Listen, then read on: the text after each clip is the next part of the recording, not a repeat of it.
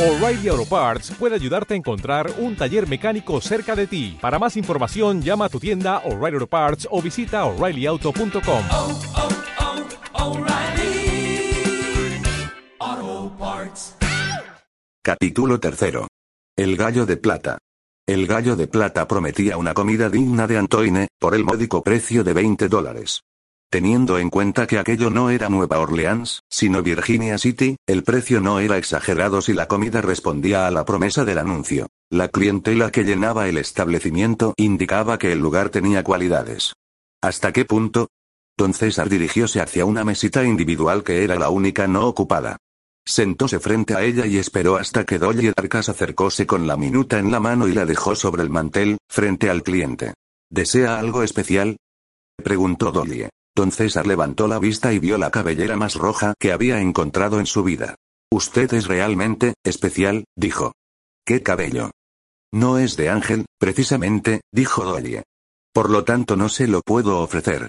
No quisiera privarle de él, señorita. ¿Me recomienda algo especial?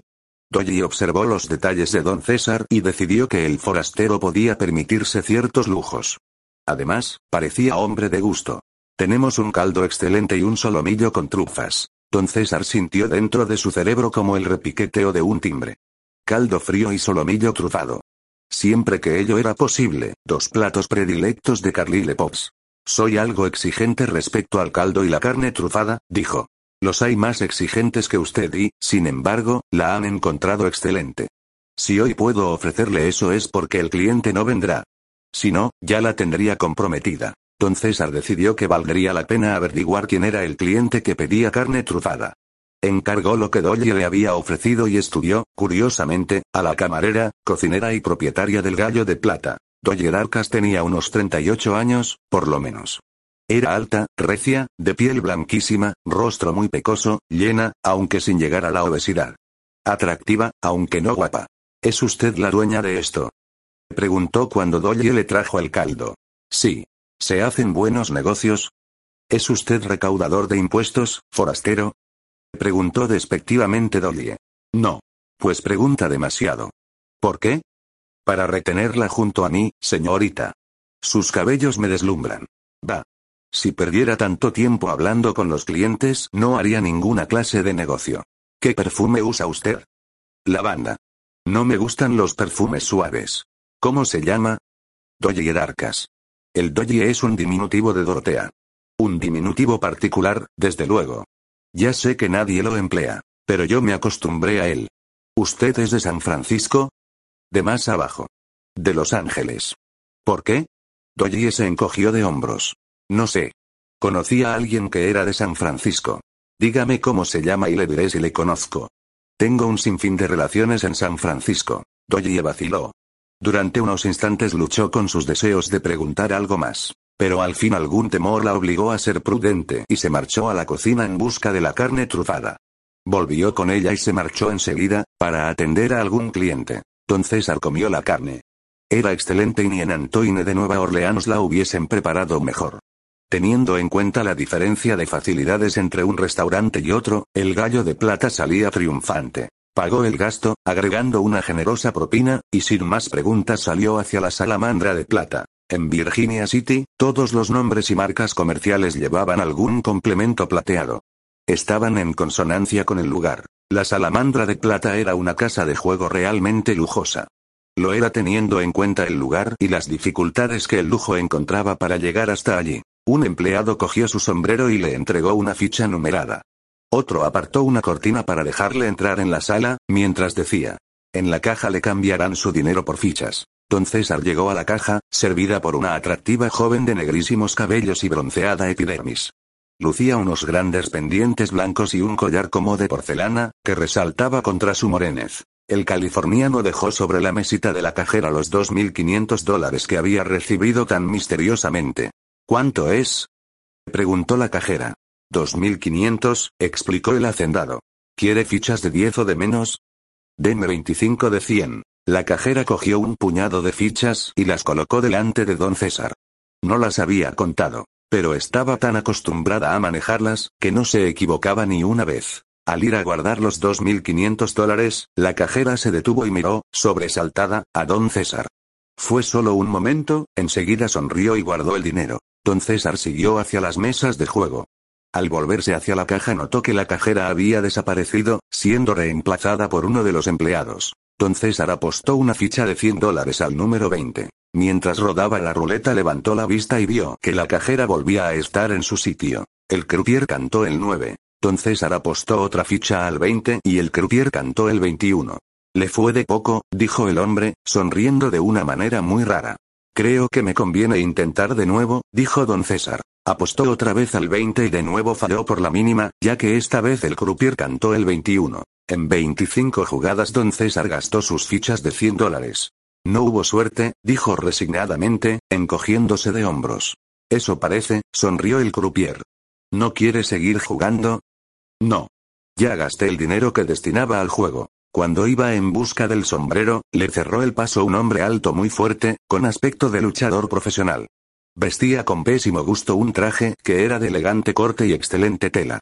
El patrón quiere verle, dijo a don César. Vamos. Con el brazo izquierdo extendido señaló el camino. Don César obedeció. El hombre tenía ese aspecto inofensivo característico de los tigres sujetos por una cadena.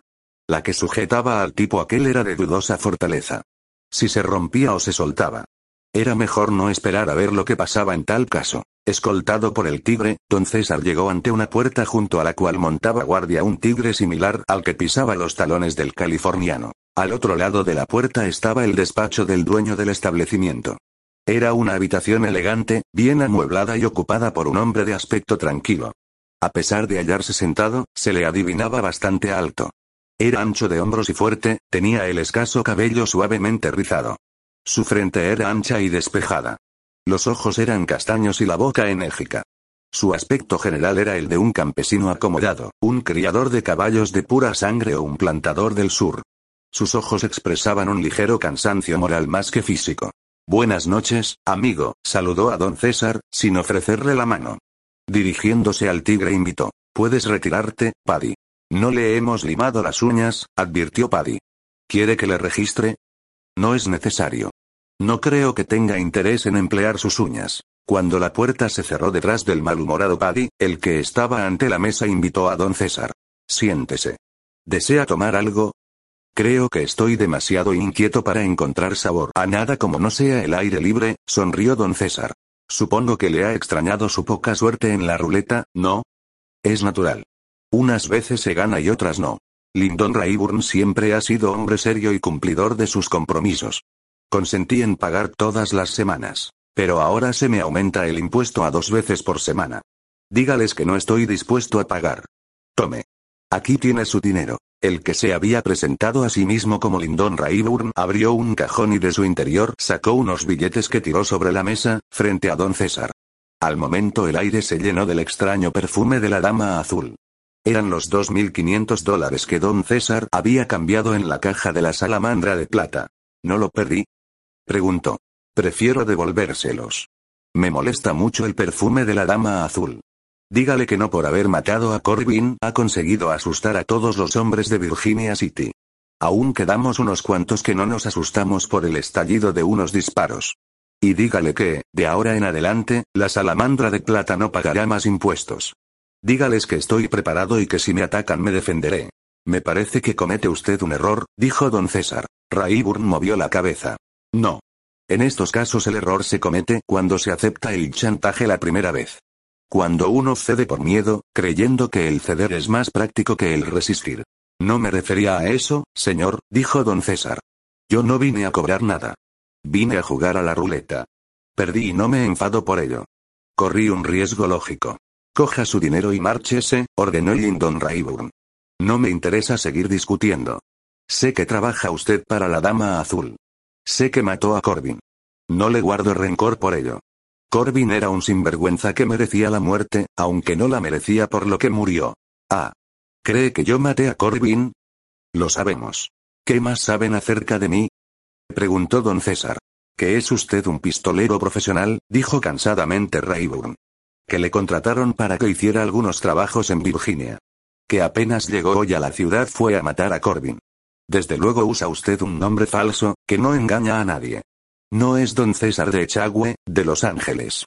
Pues ¿quién soy? Preguntó curiosamente el hacendado. Puede ser cualquiera de los muchos que se ganan la vida matando.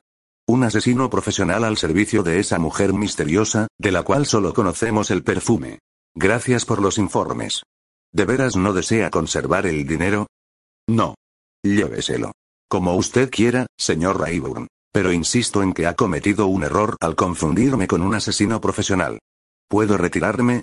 Adiós. Y no permanezca demasiado tiempo en Virginia City. Los asesinos profesionales duran poco en esta ciudad. Se considera prudente y saludable retirarlos de la circulación y meterlos debajo de una losa. Rayburn agitó una campanilla de plata y el guarda que vigilaba la puerta la abrió para que el visitante pudiera retirarse.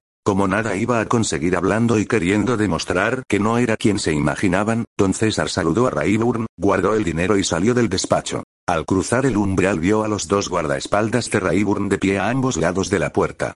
Les dirigió una sonrisa y siguió hacia la calle. Cuando le vieron coger el sombrero, los dos guardaespaldas se miraron. Es un buen momento, Paddy Young, dijo el que había montado guardia junto a la puerta, cuando llegó don César escoltado por Paddy. Sí, Fanon. Es un buen momento, sonrió Young. Entraron en el despacho de su jefe y cerraron la puerta tras ellos. El intenso rumor de voces que llegaba de la sala de juego se apagó. La puerta era recia y estaba acolchada, protegiendo a Lindon Rayburn del ruido propio de la gran sala de juego. Al mismo tiempo aquella puerta impedía que desde fuera se oyese ni una palabra de cuanto se susurraba, se hablaba o se gritaba dentro del despacho. ¿Qué ocurre? Preguntó Rayburn, que estaba frente a la abierta caja de caudales. ¿Qué buscáis? Los dos guardaespaldas fueron hacia él y Fanon sujetó la puerta de la caja cuando Rayburn quiso cerrarla. Traemos un mensaje de la dama azul, sonrió Paddy. Rayburn llevaba muchos años en los bajos fondos y conocía todas las trampas y traiciones que se pueden cometer. Sabía que todo aquel que se presta a matar por dinero, matará a su propio jefe si se le paga lo suficiente. John y Fanon le habían servido bien hasta entonces. Pero en aquel momento les convenía más servir a otro amo. Fui un estúpido al creer que podía comprar vuestra fidelidad, dijo. Pero si lo que os interesa es dinero, quizá podamos llegar a un acuerdo. Os daré más del que os paguen por mi muerte. No puedes darnos más de lo que tienes, dijo Fanon, que seguía sujetando la puerta de la caja de caudales. Lyndon había dejado su revólver en el cajón superior derecho de la mesa. No podría empuñarlo a tiempo. Pero valía la pena intentarlo, ya que esta era su única posibilidad de salvar la vida. Saltó ágilmente hacia la mesa y, abriendo el cajón, metió la mano en busca del revólver. Pero Young, sin precipitarse, levantó la mano armada con su cuchillo de doble filo y hundió los 20 centímetros de hoja de acero hasta la empuñadura. Lyndon cayó, sin un grito, sobre la mesa y quedó inmóvil, sin vida. Su asesino examinó su propia mano, por si quedaba en ella alguna huella de sangre. No encontró ninguna y sonrió satisfecho de su habilidad. Muy limpio, aprobó Fanon. Creo que yo no lo hubiera hecho mejor. Sin precipitarse saquearon la caja de caudales. El botín era magnífico. Casi cien mil dólares. Es una lástima que tengamos que dar la mitad, suspiró Fanon. No iríamos muy lejos sin la protección de la dama azul, recordó Young. Guardó en los diversos bolsillos el dinero y salió del despacho, junto a cuya puerta quedó, vigilando, Fanon, como si nada hubiese ocurrido. Paddy salió de la salamandra de plata y un momento después, tras cortísima espera, entraba en una habitación. Esta se hallaba curiosamente iluminada por tres lámparas de petróleo con proyectores de metal. Las lámparas estaban sobre una mesa y proyectaban su intensa luz contra la puerta, hacia los ojos del que entraba. A mitad de camino entre la mesa y la puerta había una mesita. John sabía que detrás de aquellas lámparas, viéndole con diáfana claridad, aunque invisible para él, había alguien. Ya está hecho, dijo. ¿Todo bien? Preguntó una voz de extraña entonación, que llegaba de más allá de las luces. Sin fallo alguno. Murió de una cuchillada. ¿Quién entró a verle? Un forastero que llegó hoy a Virginia, explicó John. Uno que pagó con billetes perfumados. Está bien, interrumpió la voz. Nada contra él. Nos hizo un favor y le debemos el pago. Ve a ver a Lile y dile que Ray quiere verle. Dile que está dispuesto a perdonarle si llegan a un acuerdo. ¿A ese tipo? Preguntó Young, asombrado. No intentes usar la cabeza como no sea para percha de tu sombrero, interrumpió, irritada, la misteriosa voz. Debes convencerte de que eres tonto y de que lo mejor que puedes hacer es dejar que yo piense por ti. Te resultará más cómodo. Haz lo que te he dicho. Cuando Lyle entre en la salamandra de plata ya estará avisado Bradley. Ahora deja el dinero sobre la mesita. Cuando se calme el jaleo recibirás tu parte y Fanon la suya.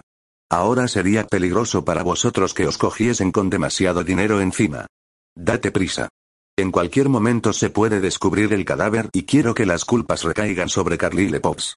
Iré enseguida. Pero, Lile anda más asustado que una liebre en día de caza. Si sospecha algo turbio no irá. Haz lo que te he dicho, Paddy. No pienses. Acabarás con dolor de cabeza. As a new Western Union customer, you can enjoy a $0 transfer fee on your first international online money transfer. Send money to your family and friends back home the fast, easy, and reliable way. Visit westernunion.com or download our app today to get started, and your first transfer fee is on us. FX gains apply, not available for credit cards and transfers to Cuba. Services offered by Western Union Financial Services Inc. and MLS 906983 or Western Union International Services LLC and MLS 906985.